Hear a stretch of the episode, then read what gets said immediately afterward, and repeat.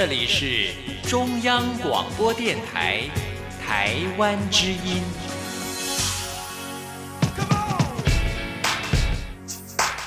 创新生活，用心思考，让我们来给台湾 new 一下。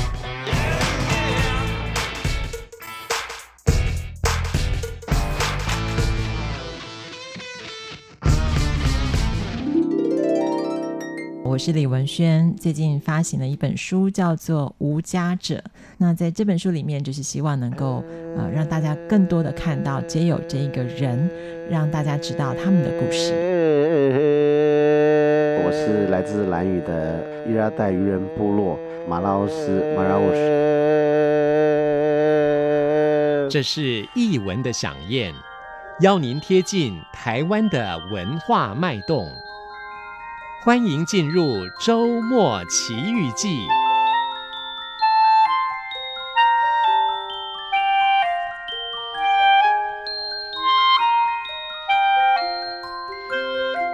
欢迎朋友收听周末奇遇记，我是吴祝玉，在空中陪伴你。这里是中央广播电台台湾之音。我们今天节目上的安排是和音乐的奇遇，和大家来介绍，这是财团法人台北爱乐文教基金会。那么在呃今年七月二十号，在国家音乐厅所举办的非听不可的音乐会了。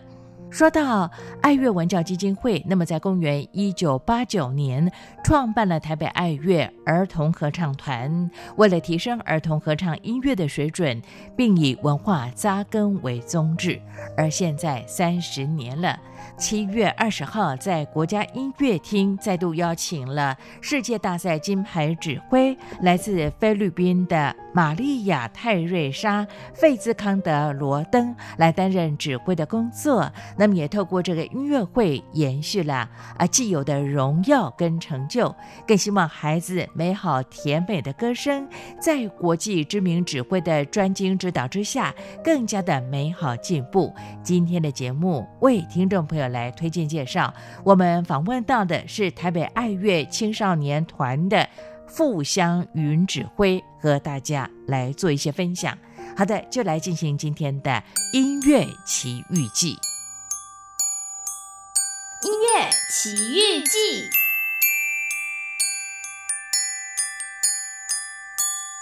听众朋友们，大家好，我是台北爱乐青少年儿童合唱团指挥傅湘云，今天。来到节目当中，要为大家介绍今年七月二十号在台北国家音乐厅即将要举办的台北爱乐儿童合唱团三十周年的年度的音乐会。在这场音乐会当中，我们邀请到的客席指挥是来自菲律宾的嗯儿童合唱音乐教育的专家 Maria Roden。呃，在两年前，我们曾经邀请过这位呃儿童合唱音乐呃界的一个非常。著名的这个指挥家来到台湾跟我们办理营队，这次三十周年的音乐会，我们将与这位菲律宾的女指挥共同带来这个许许多多亚洲以及台湾的民谣，希望您一起来与我们欣赏。今天在节目的一开始要为大家介绍的就是即将在这场音乐会当中由 Maria Roldan 这位菲律宾的女指挥要指挥的一首菲律宾的童谣 Ode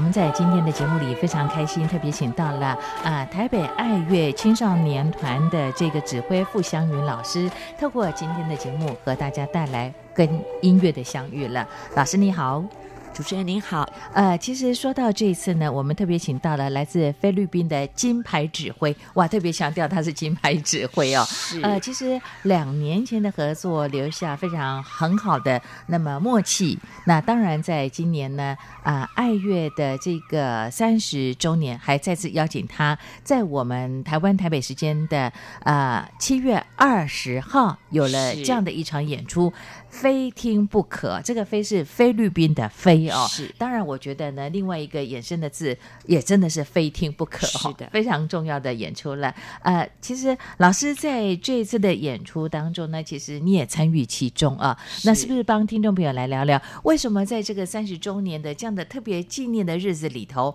我们会再次邀请到这位来自菲律宾的金牌指挥？玛利亚在我们的这个呃国家音乐厅当中和大家来相会呢？是的，呃，玛利亚·特瑞莎·罗珍哈，这位指挥与这位嗯儿童合唱音乐教育专家结缘是在两年前，嗯、哼我们台北爱乐儿童合唱团第一次办理的国际营队。在这次国际营队当中，我们请到两位客席指挥，一位是来自于美国的 Boston Children's Chorus，美国的 Boston 啊、呃、儿童合唱团的艺术总监指挥。啊、呃，这个 Tariq King 的博士，那另外一位指挥就是 Maria Teresa Roden 玛利亚泰瑞莎罗登博士。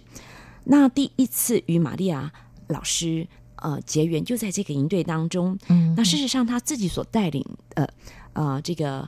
玛利亚圣玛利亚皇后合唱团儿童合唱团，在菲律宾呢是非常的有名。嗯，因为啊、呃，玛利亚与她的夫婿裘德。两位呢，一位是呃指挥家，一位是作曲家。他们夫妻档呢，在菲律宾啊、呃，不断的推动许多儿童音乐教育的这个呃教材也好，或者是呃民歌的改编也好。那最重要的是，玛利亚老师她身上所散发出来这个爱孩子啊。呃这个热爱自然以及启发孩子身上的这个各项优点与潜能，从音乐教育当中让孩子发现自己的无限的潜能，以及在音乐里面去表达自我这样的一个特质，在一般的音乐家当中，我们真的是很少看到。嗯嗯。所以，呃，跟玛利亚老师合作过的这个我们的爱乐儿童合唱团的老师们以及。孩子们都非常的喜欢他，而且被他身上所所散发出来这种对音乐的热忱、认真，在短短的这个一个礼拜的营队当中，我们的孩子们都受益非常的多。所以这次在我们的三十周年的这个音乐会当中呢，嗯、我们希望再度邀请玛利亚老师来到呃台湾，跟我们的孩子们一起在音乐当中呃呈现一个不一样的三十周年音乐会。最主要。儿童是未来的国家的主人翁，嗯、在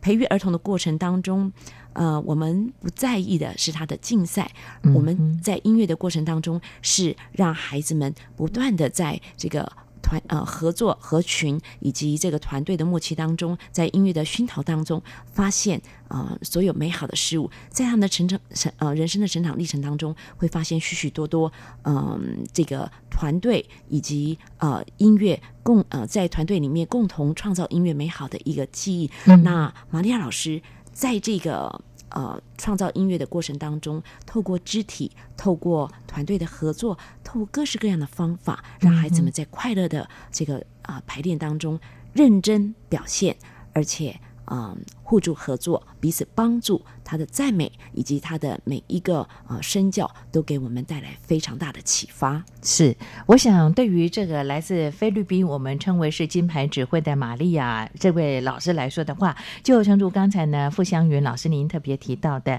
呃，他自己不只是带领菲律宾的圣玛丽皇后儿童合唱团巡回各国际的音乐节，当然也有很好的成绩，受到大家的肯定啊。那么他也。担任了菲律宾的合唱指挥协会的副主席啊、哦。那当然，呃，在两年前跟我们的呃台北爱乐儿童少年合唱团的合作之后，留下深刻的印象。啊、呃，这一次呢，再次在我们的这个三十周年的重要的日子里头，呃，透过他的指挥，也包括了傅湘云老师也会担任这样的一个工作呢，呃，跟所有的朋友来分享对于音乐的喜爱。不过，傅湘云老师，我我其实有个疑问想请教你耶，这次呢，呃，不只是玛利亚，还包括老师担任指挥的工作，这个音乐上的选择其实蛮多元的耶。对小朋友来说的话，不是一个非常严格的考验吗？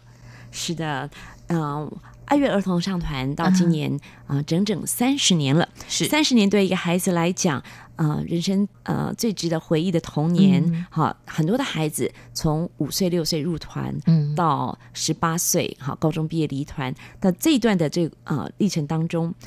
嗯。那所以，我们我们的儿童合唱团呢，呃，按照孩子们的这个年龄，还有他们的学习的这个程度，分成在表演班上面分成表演 C 班、表演 B 班、嗯、表演 A 班，嗯，以及进入变声时期，嗯、呃，国高中之后的青少年班级。是，所以呢，总共表演班有四个组别。嗯，那我们这次好像三十周年的音乐会呢，会按照孩子们的这个呃年龄分为。啊、呃，三个区块，年龄最大的就是青少班，那，接着就是以儿童童声为主的表演 A 班，表演 A 班大约是小学五六年级到国中一年级这个年龄层。嗯、那表演 B 班是非常可爱的，小学三四年级开始接受合唱训练，啊、嗯。呃，已经声音进去稳定，可以唱两三部和声的这一块。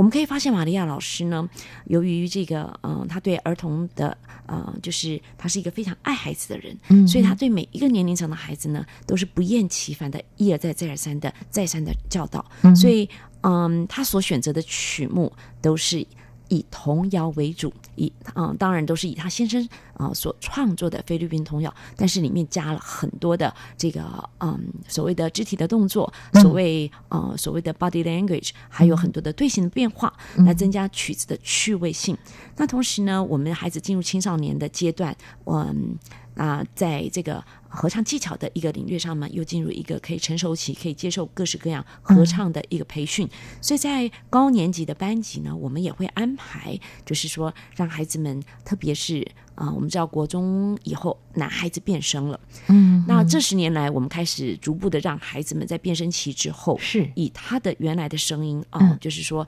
从变声的前期，嗯，到他进入变声的。嗯、呃，这个就所谓的呃无音不全的这个变声期，到他变声后期，我们让男孩子是可以自然的歌唱，而不是说这样过去啊、呃，他没有办法唱童声，没有办法唱假声，我们让他离团。那这十年来，我们尝试的让这个变声期的过渡的孩子也留团。所以呢，我们青少年班会有一组小男生，这群小男生就是乌压压的所谓变声期的男童，大概十三位，他们也会单独表演一一首歌。那另外青少年的部分呢，我们让变声的大男孩其实就是唱男声。嗯，所以呢，这个三十周年的音乐会当中，我们。啊、呃，会有许多不同，按照孩子们的年龄层量身打造的，不管是民谣或者是现代的作品，啊、嗯，让孩子们循序渐渐进的在每一个年龄层唱适合他们的歌曲。嗯哼，呃，其实我刚才就特别请教了傅湘云老师，因为我的邻居的小朋友呢，现在念国一啊、哦，还记得当初呢，他的阿公跟我讲说，哎，他这个孙子呢，声音非常非常的好，他想让他学音乐呢，我马上立马推荐到台北爱乐的我们的儿童合唱团去，到现在呢，哎，国一了，声音还没变，还留在我们的表演的 A 班哦，我我其实就会特别担心这个问题，还好老师刚才为我解答疑惑了，因为我问他的阿。公说呢，哎，小朋友声音变了没？因为男生啊、就是进入青少年时期，声音是会改变的。那过去我们总觉得说他没有办法有童音的表现的时候呢，可能他就必须先停下来。休息一段时间，等到他的声音成熟稳定之后，再加入合唱团。但刚才呢，傅湘云老师您特别说到了，这样的孩子，喜欢音乐的孩子，其实继续留到我们的团队里头，但是他们给予他们一个自然发挥的表现的机会。嗯，我我相信小朋友会有很多的一些呃感受，或者是一些回馈给你们吧。是，嗯、呃，待会儿我们再。呃，曲子介绍当中有一首就是由、嗯、呃变声期的小男生 单独唱的曲子，好奇。但是我们也可以来听听看，嗯、因为一般我们说变声期的孩子，嗯，事实上他们可以选择适合他们的曲目。嗯，那这种嗯所谓的变声期的这种 broken voice，嗯，特别特别的质朴可爱。那男孩子们，我觉得呃，在选择适合的音区，呃，在他们。呃，如何帮助他们呃，能够过度过这段所谓的很尴尬的这种变身时期？嗯、其实这个事情每个孩子的呃时间长短不一，那所以我们就是顺其自然，让他们呃自然而然的度过这段尴尬时期。那到后来他到国三。呃，国二下国三，嗯，比较稳定的时候呢，是他会更喜欢呃唱歌，而且对呃唱歌的热热情呢，会持续他一辈子，成为他这辈子最好的朋友。嗯哼，好，呃，就是从这个台北爱乐的。少年级儿童合唱团，那么等到这个国二、国三声音稳定之后，一直到高中十八岁之前，就可以参加青少年团队的演唱了。这也是傅湘云老师负责的最主要的合唱团的部分了。好，有关于这个变声期的小男生的声音呢，呃，我们就 hold you dim on day 哈，呃，下回再请到傅湘云老师在节目当中和大家来做一些介绍跟分享，也听听这个非常质朴的声音。那傅湘云老师继续为大家所安排的这个音乐。是哪一段呢？是哪一个曲目？呃，下面要为大家介绍的，这是这个玛利亚老师她要呃带来的一首曲子，这、嗯、是一首摇篮歌，《伊利伊利 To lock and Night》。嗯哼，这是属于他们的歌谣吗？菲律宾的歌谣，是一首菲律宾的很好听的摇篮曲。好，我们就一起来欣赏。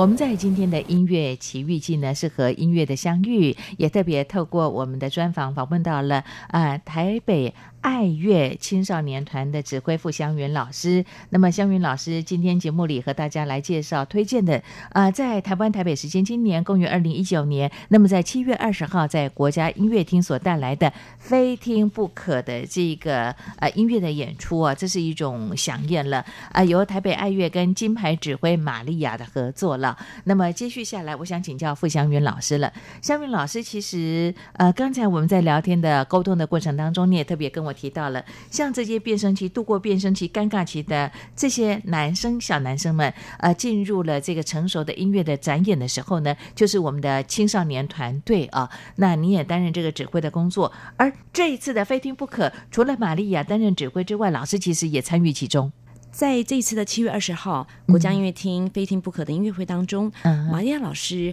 会带来三组。就是菲律宾歌谣的曲目，嗯哼，呃，同呃有青少班表演 A 班，表演 B 班，嗯、同时他还带来一首大合唱。嗯、更重要的是，他请他的先生啊、嗯呃，邱德老师啊、呃，为我们编了一首台湾歌谣《听哦哦》。那另外呢，有两组是呃我们青少年儿童唱团，就是我们青少班刚才提到的，就是变声期之后的这些小男生，嗯、跟我们的大女孩们啊。呃嗯就是国高中的女孩们共同组成的这个班级，嗯，我们会唱单独的一个 part，其中第一首曲子会是由这些变声期的小男生，嗯。啊担纲演出，就是三名小男生很勇敢的在台上唱，三名。十三名好 十三名。这个半大不小的小毛孩们，嗯，非常可爱的，嗯哼。啊，就卖个关子，就要邀请观众朋友们到现场去领赏了，是。让另外三首曲子就是由青少年的同学们带来，呃我。这个包含北欧，包含了菲律宾的歌谣，也包含了我们台湾的歌谣。嗯，另外一个组别呢，就是今年非常特别的，在今年的六月二十八号到七月十五号，我们爱乐儿童合唱团两年一度的这个国外的巡演音乐节的比赛。嗯，我们今年也是带这个。这个爱乐的儿童合唱团包含年龄十二到十七岁的啊，这个同学们，我们组了一个代表队到欧洲的波兰以及维也纳参加音乐节与比赛。那这里面的一支代表队，我们会在这场音乐会当中演出一个 part。那这个 part 呢，我们会带来四首曲子。嗯哼，哇！刚才呢，傅湘云老师特别说到了，其实啊、呃，在七月中旬的时候呢，啊、呃，老师会带领这个啊、呃、台北爱乐的这个青少年团队，它是包含了少年跟儿童的合唱团的团队的这些伙伴，这些小朋友们吗？是、嗯、我们爱乐，我们挑选了几位？是我们爱乐儿童合唱团呢，嗯、我们其实。啊、呃，这一二十年来是非常非常的就积极的在儿童音乐教育这方面。我们最主要宗旨是要呃让孩子们在团队的训练当中，除了学习音乐的技巧，嗯、那同时也希望开阔他们的眼界，让为他们打造一个快乐而且健康成长的童年。所以，我们两年一度的规划呢，啊、呃，从去年开始我们办了。第一届的呃国际的儿童音乐营队是、呃、邀请国际上知名对儿童音乐教育、青少年儿童音乐教育啊、呃、非常有经验而且成效卓著的知名的这个音乐家到台湾来，为我们台湾的孩子啊，当然也是帮我们爱乐自己的孩子办理这个国际的营队，为期一周，那都会啊、呃、举行在就是像去年我们在台中的神教的雾峰的这个营地，嗯、呃，那另外呢我们呃。在一年在国内办，另外一年呢，我们爱乐儿童合唱团，我们就是会办理在国外的著名的音乐节。像今年呢，我们也是照例，我们从团内呃，其实是自由报名参加，是啊、呃，总共有年龄最小的儿童，今年是表演 B 班，应该是年龄十岁左右，十岁的小朋友，十岁的哈，大概有啊，十、呃、岁十一岁。嗯呃，小学四五年级是是是，大概有五位。那、嗯、年龄最长的就是今年高三的应届毕业生。嗯、那我们这样的一个混龄的团队，我们今年总共带了五十个孩子出去。嗯、那特别要一提的是，我们爱乐儿童合唱团出国到国际上，嗯，参加音乐节营队以及比赛，已经有二十多年的传统了。是是。那每一年呢，都是有嗯、呃、学长姐啊、呃、高就是。高中的大哥哥大姐姐大带小。带的小孩子，那我们的嗯团队的这个啊带团的就是我们的陈阿姨哈，永远不老的陈阿姨，就是我们的陈经理陈玲玲陈经理，嗯，他负责所有的这个啊营队的规划。那我们出国的这个过程当中，其实我们的家长是不能随行的，嗯，那但是我们的家长呢，可以到海外呢，呃，就是参加我们的音乐会。所以我们最常见的就是孩子们跟着我们的营队，我们是随队有老师，嗯，随队有这个队辅，就是大哥哥大姐姐。嗯、那随队有随队的行政人员，但是我们像像我们今年去欧洲的团队，我们去啊、呃、七月，我们六月十八号出发，七月一号我们在波兰有、嗯、有这个呃四天的音乐节营队跟比赛。那有一场这个呃，除了同声组、民谣组比赛，那另外我们还有跟一个国际的团队一起联合的音乐会。那接着我们就要转到维也纳参加维也纳的国际呃。音乐节，那在维也纳，我们在金色大厅以及维也纳少年儿童合唱团的学校的、嗯、呃皇宫的那个音乐厅，我们有跟美国的 Cincinnati 的儿童青少年交响管弦乐团举行一场联合的音乐会，都是整场的音乐会。那另外，我们在这个还会去参访捷克，嗯，那这样总共十七天满满的一个音乐之旅的行程呢，都是我们啊、呃，就是大哥哥大姐姐带。带着弟弟妹妹，我们分组，那包含他们食衣住行，好、嗯、都是团队的进行。嗯，所以可以想象，我们这二十多年来，爱乐儿童合唱团在音乐的教育以及在音乐的嗯行脚上面呢，带领着这样的孩子，是不管是欧洲、美国、澳洲，全世界的营队都有我们的足迹。嗯，那呃，从去年开始，我们深感说，也希望国内的许多的孩子可以有经。机会经历到这样的一个国际师资啊，国际的音乐营队当中的一些课程，所以我们才会啊说两年一度啊一度国内办理啊，隔年我们再带爱乐的孩子这样出国参访，所以今年又三十周年又轮到我们啊出国参访。那其实我们对所有的孩子来讲呢，这样的一个出国的旅行，就是他们学习独立、学习啊成长、学习互助啊学习。帮助团队，所以每次旅行，嗯、孩子们的这个成长啊、呃，都是呃离开家门之后呢，离开父母之后呢，他们必须要学习，习在这个团队当中学习服从，嗯、学习呃如何帮助团队，学习在跟在团队的生活当中啊、呃，去跟他人配合。同时，在这个在国外的环境当中，他们要在所有的一个呃这个过程当中，都要去配合这个团队的一个运行。嗯、这是一个非常非常棒的一个，我觉得是一个教育旅行。我想，嗯，台北爱乐文教基金会呢，透过像刚才我们特别提到的，啊、呃，像是少年级儿童合唱团啦、青少年团队来讲的话呢，其实包括成年的团队啊、呃，台北爱乐合唱团或者室内合唱团来说的话呢，呃，我们不只是每年。固定会在台湾有这个演出，呃，提供音乐的响应给喜欢音乐的朋友之外呢，国际的交流或者参赛活动非常的多元呢。我想这个过程当中，我们看到了不只是培养孩子对于音乐的专业，呃，其实像现在的少子化哦，我觉得这样的互动呢，也让这些啊、呃、大哥哥跟这个小弟弟啦、小小妹妹们呢，呃，培养一个默契跟情感。呃，对于呃比较大的孩子来讲，他是以训练他们的责任感；而对于比较小的小朋友来说的话呢，其实培养他们独立自主的精神。哇，你们要教的事情很多耶，其实不累吗？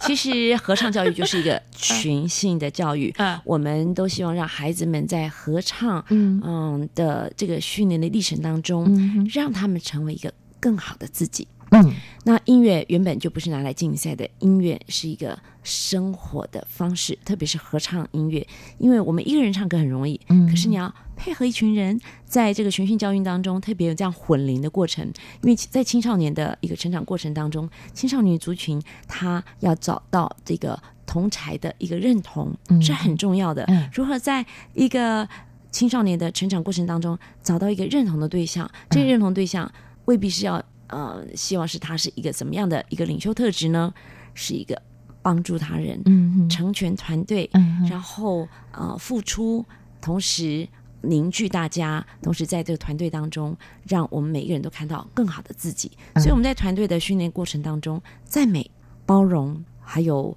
这个互助、合作、成长。这都是我们在训练合呃合唱训练的过程当中，让小的孩子团里面最小的孩子都是我们要啊、呃、大家一共同来照顾的。那团里面的男孩子在这样出国旅行，或者是我们在呃巡回团队巡回的当中呢，嗯、他去学习怎么样男孩子怎么样去照顾一个女孩子，学习做一个绅士。嗯，那在这团队的过程当中，啊、呃、学长姐如何在呃海外或者是在我们在旅行的过途当呃路途当中，如何去照顾小的孩子，嗯，这都是一个很好的一个生活教育。OK，好，呃，我们要先进段音乐，待会儿回到节目当中，我再继续请到了啊、呃，这个台北爱乐青少年团的这个指挥傅湘云老师和大家来聊聊孩子的一些成长跟改变了。那么，老师继续，我们来听的是哪一段的音乐？你为大家所做的安排是？下面我们就来听一首菲律宾民谣《冰冰的萨拉冰》。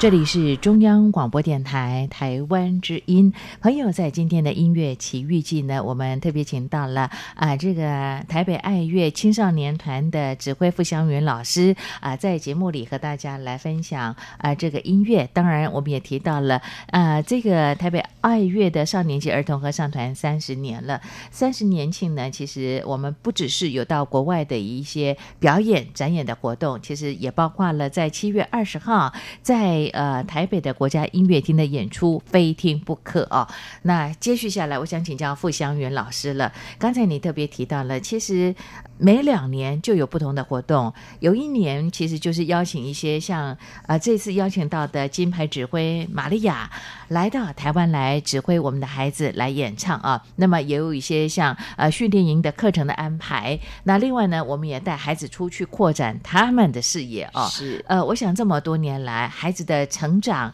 你们应该都可以看得到。而且我后来发现呢，越接触台北爱乐合唱团的这些伙伴们呢，呃，很多人就是从这个儿童或者少年团队，就直接升到我们的成人团队室内合唱团的，非常非常的多。音乐总监古玉仲以前也是合唱团的人，丁达明也是啊、呃，丁达明经理的儿子现在也是，是 非常有趣的现象。谈谈你对孩子的成长，你自己的一些感受。其实我们现在很多在室内团的团员，嗯、他们可能已经大学研究所毕业了。嗯，啊、呃，我们都是看着他们长大的。嗯哼。那事实上，老师你才几岁，你就看着他们长大，你陪他们长大吗？是我在，你跟他一起长大。我现在在音乐教育领域已经耕耘 二十五年以上了，所以我们在音乐当中，我们是永远看不出年龄的。是。那基本上，呃，我们说音乐。特别是合唱教育是非常好的一个群训教育。嗯、我常常跟孩子们说，嗯、其实合唱是一种生活的方式。嗯、现在全世界呢，呃，我们说乐龄的人口相当的多。嗯哼哦，我现在除了带爱乐的儿童合唱团，我也带了一个妇女的合唱团。那妇女合唱团里面有三分之二其实都是乐龄，就是说已经退休的这个女性朋友们。嗯嗯、那事实上呢，全世界都在讲说如何养生、如何长寿、如何健康、如何呃不要。这个得到这个哦忧郁症，或者是得到失智症，其实最好的方式就是唱歌。嗯、唱歌是长寿的最好的一个、嗯、最不花钱的一个方式。嗯、那其实对孩子们来讲，学习唱歌，唱歌是另外一种语言，也是一种沟通的方式。嗯、那最好的是唱歌呢，其实是一种带着走的乐器。嗯，所以我们常常在呃小的时候呢，我们说呃，开始让孩子们学习音乐，学音乐的孩子不会变坏。嗯，但是我们学习乐器，学习任何的乐器都需要花钱买。嗯，但事实上，最好的乐器就是你随身带着走，嗯，而且你不花钱，但是你知道怎么使用它。嗯，但是一个人唱歌。跟一群人唱歌最大不同点在哪里？我们跟不同很多的人唱歌，两个人以上叫重唱，然后十个人以上开始变成可以合唱。跟越多的人唱歌，我们就要学习沟通的技巧，跟别人合作。那学习这么多人，大家用相同的方式，就像我们投篮要投到一个相同的篮子里头，那我们要怎么样运用肌肉把这个声音放在相同的位置、相同的高度，然后用相同的方式去呈现？那唱歌又有牵涉到语言。乐器没有语言，唱歌我们又要牵扯到嗯各种不同的语言，学习各种不同的发音，是各种不同的表达的方式。所以对孩子们而言呢，这又是一种啊、呃、协同教学了。我们可以上地理，嗯、可以上历史，嗯啊这些呃音乐的背后都有它的故事。嗯、所以呢，我们在学习合唱的历程当中，其实又可以扩展孩子们的视野。那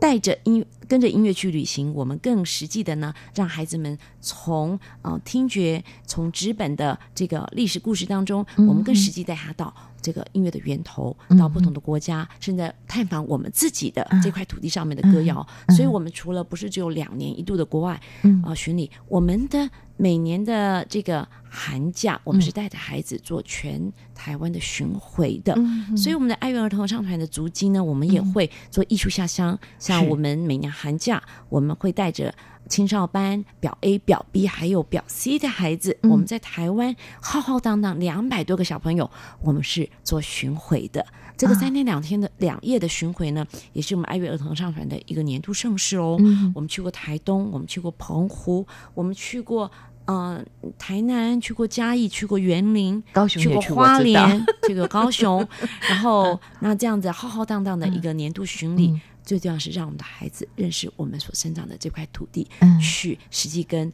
当地的孩子们一起歌唱，同时我们也邀请到就是啊、呃，在不同地方的啊、呃、这歌谣的作曲家跟我们一起啊、呃、工作，一起沟通。嗯哼，哎，我我觉得，呃，浩浩荡荡带那么多的孩子下乡去啊，而且刚才呢，傅香云老师你特别提到了，呃，我们每次呢，不管到国际的国外的交流，或者是在台湾的像啊、呃、偏乡啦、离岛的巡演来讲的话呢，是，是不要给家长带的哦，哎，家长不可以去哦，不可以随行。是，我觉得这个非常有趣的现象，但是我觉得这才是培养孩子独立自主、能照顾自己，甚至养成他们负责任的一种很好的方法。哎，嗯，家庭教育尤其。现在少子化的关系，大家对孩子都很宝贝。如果没有透过这个方式，孩子永远没有办法脱离家庭，没有办法在呃父母的呵护之下成长。我觉得你们利用这个音乐的方式，让孩子他有更多的机会学习跟人跟之间的互动了耶。是，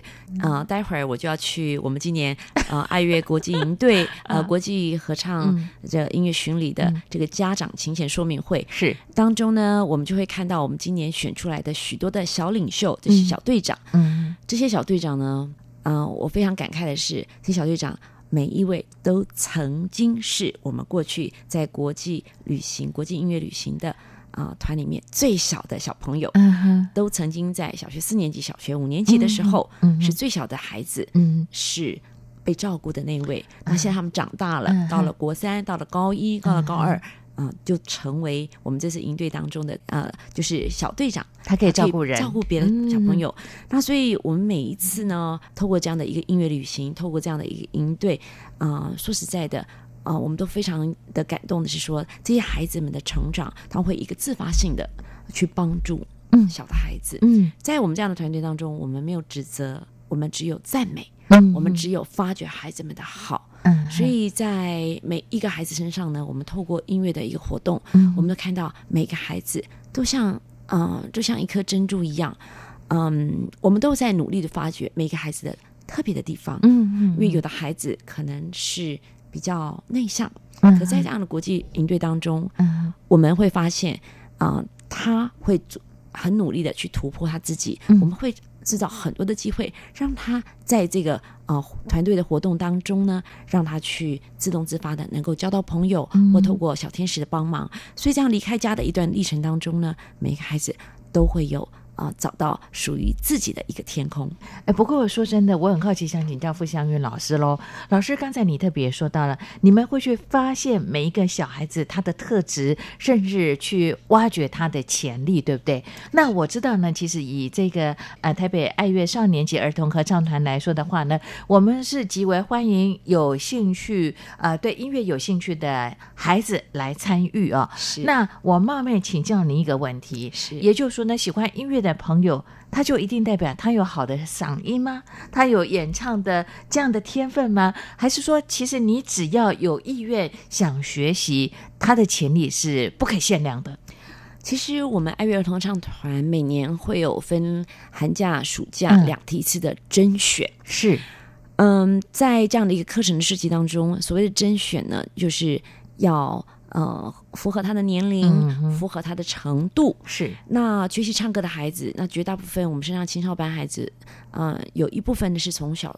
五岁啊，所以在学龄前这一段是培养他耳朵的训练。嗯、所以透过我们爱乐系统，我们爱爱乐的儿童合唱教教育系统上来的孩子呢，嗯，呃，会循序渐进的。当然，我们有不少的插班生。嗯，那插班生呢，我们就有所谓的，就是呃，有些孩子可能读谱比较弱。嗯，那我们会呃可能会让他降班，好、呃、让他可能他年龄已经小学高年级了。像我们现在团里有一位唱的很棒的孩子，嗯，他小学已经国一了，可是呢，他因为过去没有学习乐器的基础，嗯，他的。歌声非常的好，嗯，但是呢，他呃音准也非常的好，但是不会读谱，所以我们让他降班，降到降比他呃应该呃应该是要表 A 的班级，我们让他降了一级，是让他在啊、呃、比较年龄小的班级多待个一两年，把他的读谱啊、呃、慢慢啊、呃、就是补上。那另外呢，当然也有就是有一些孩子可能是很有兴趣，嗯，可是呢，他在面临到变声期比较尴尬的。年龄、那我们会先安排他可能先做旁听，是。让他适应过一段时期，嗯、再在适当时间再加入。我们有各种的方式帮助、嗯、呃各种不同状况的孩子，但是最重要的是我们每年寒假暑假的两梯次的一个呃招考招生、嗯。那招生过程当中，嗯、呃，我们会给孩子们最大的空间，让他在呃适合他的。班级适合他的啊、嗯呃、这个程度，呃，只要是有兴趣，而且也欢迎这些呃有乐器基础的孩子，因为读谱像这个 sight reading 读谱这个这个课程呢，嗯嗯、呃，其实往往是呃是我们说啊、呃、进入合唱教育，如果是要呃年龄层比较大的孩子，这是要有一些预备的课程，但是年龄小的孩子，我们就会安排在我们的基础班去学习读谱的这个基础的课程。OK，好，所以呃在我们的。挑选我们的学员，还包括在培训的过程当中，一些基础的音乐的学理的教育呢，还是要先打好啊。是。那啊，当然天生有好嗓音的这些孩子们来讲的话呢，呃，可能他的学习上，而且如果说他是很认真、很努力的话呢，很快就可以赶上大家的进度了。但是我佩服的其实是老师你们呢。这么多的孩子，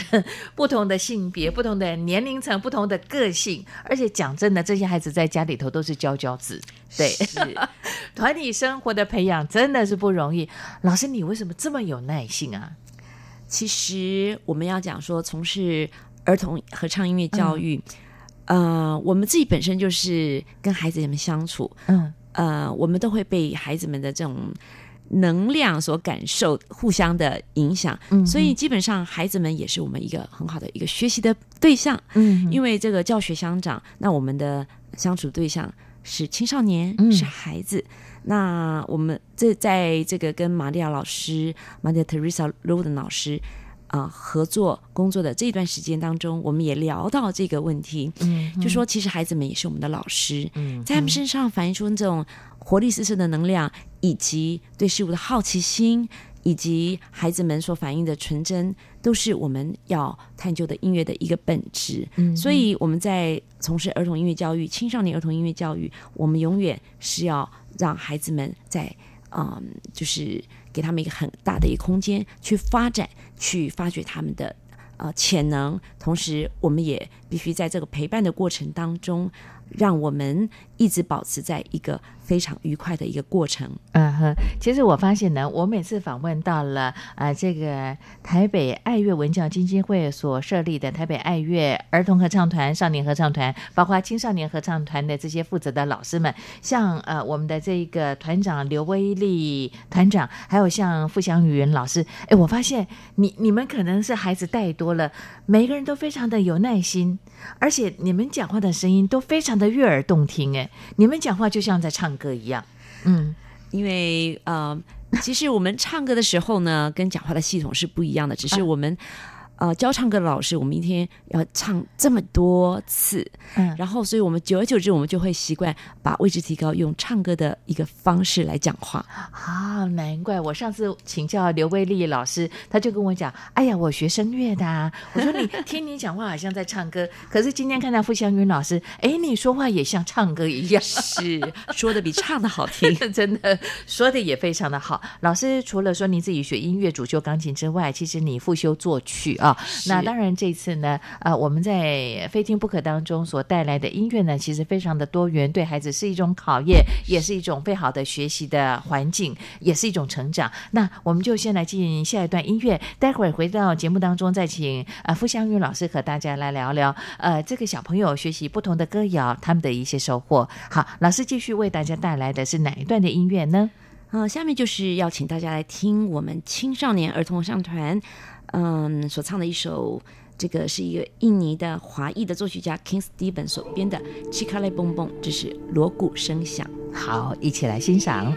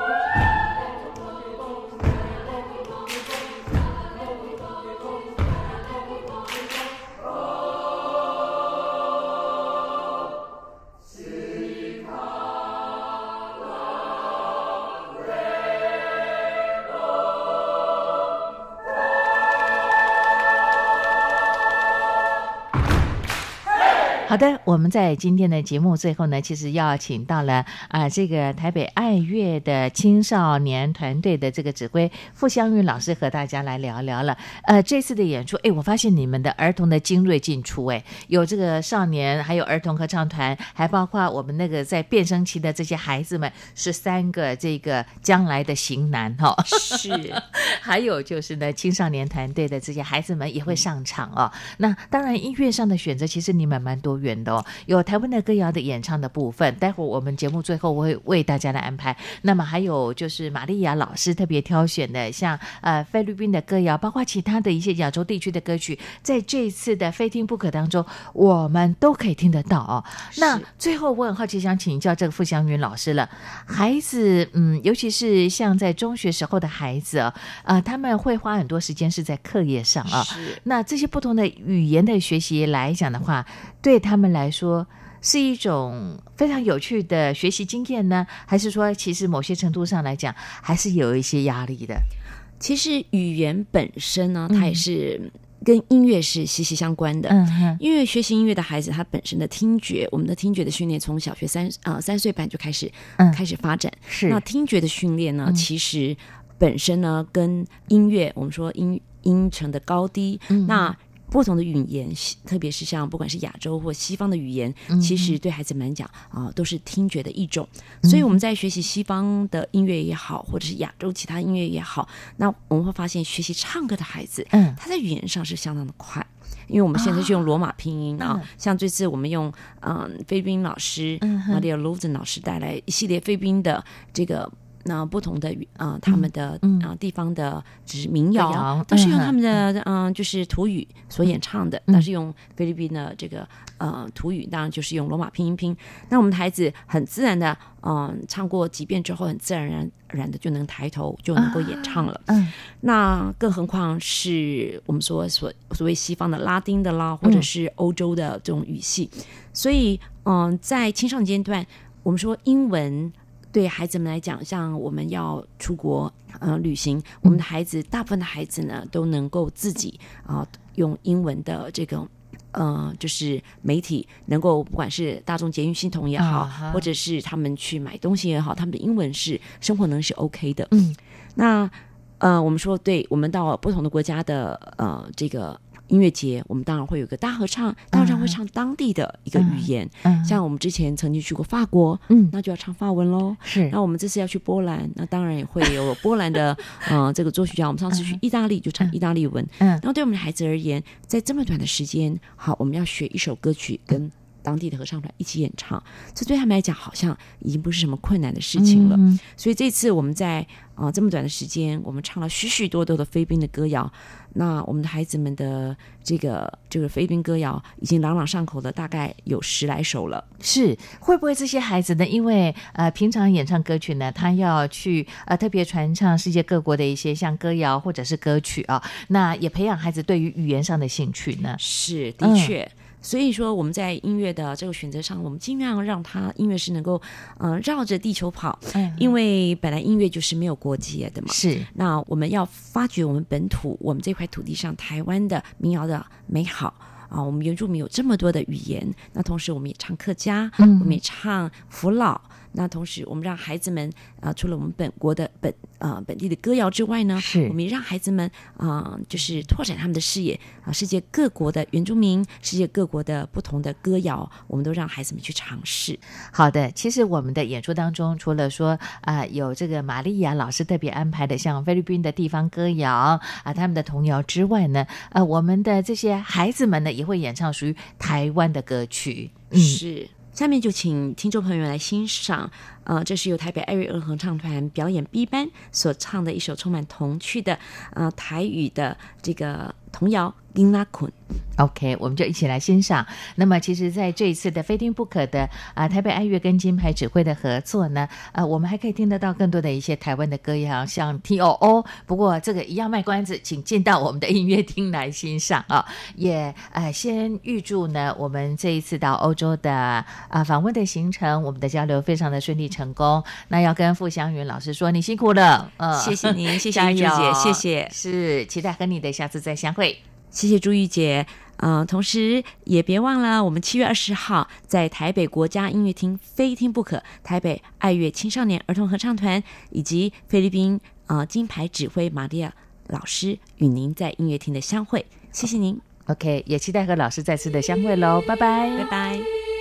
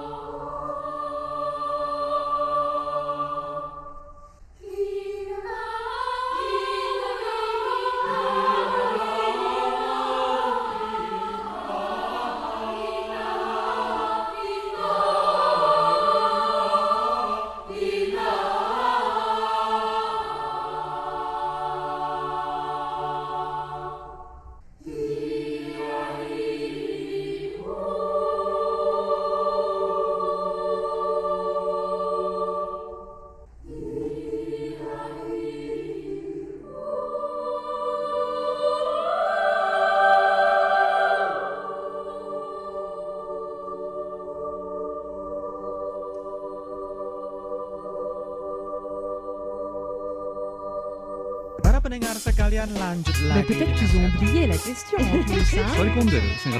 for me, that's the greatest compliment. On.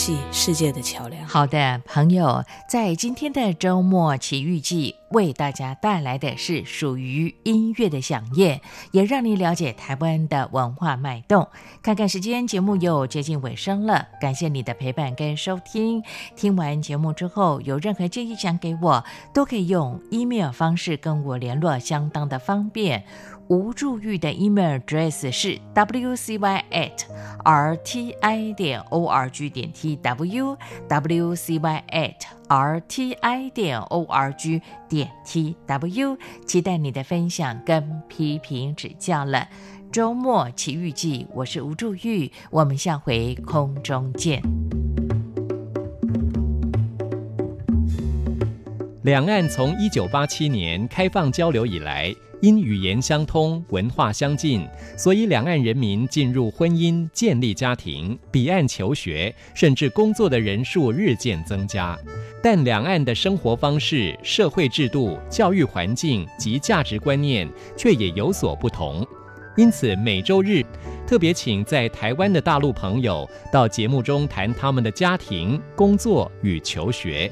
三十分钟，除了与众人分享心情故事，也希望借此帮助在台湾的大陆朋友尽早适应及融入台湾多元社会。